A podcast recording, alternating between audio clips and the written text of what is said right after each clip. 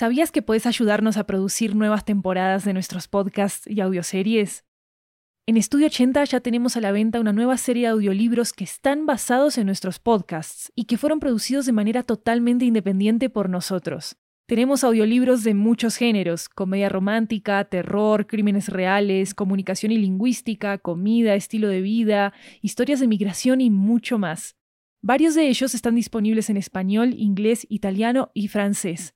Conoce nuestro catálogo en 80estudio.com, diagonal audiobooks, y encontrá los títulos en libro.fm, Apple Books, Google Play, Storytel, BookBeat y en tu aplicación de audiolibros favorita.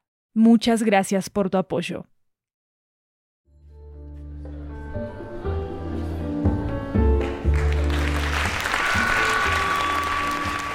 We are back, people! Welcome back to Studio 80's Theater. 80 Cuentos has been opening its curtains for three years now. We have been expanding creative sound wings all around Latin America, working with sound creators whose first approach to audio was at this same theater we are standing on today.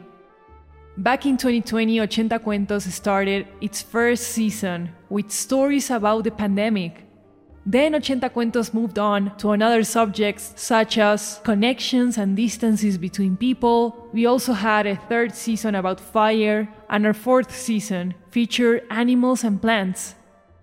This is where we're at now. We have reached our fifth season of 80 Cuentos.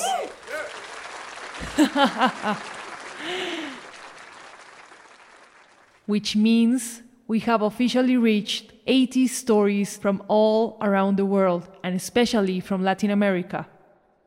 I'm Maru Lombardo, your host.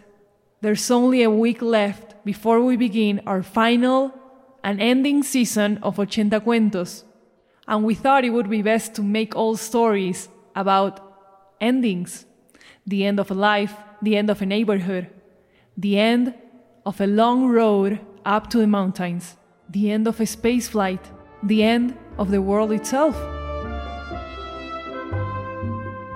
This season is about what it means to end a show as well. We'll feature fictions from Colombia, Argentina, Ecuador, Paraguay, Mexico, and Chile.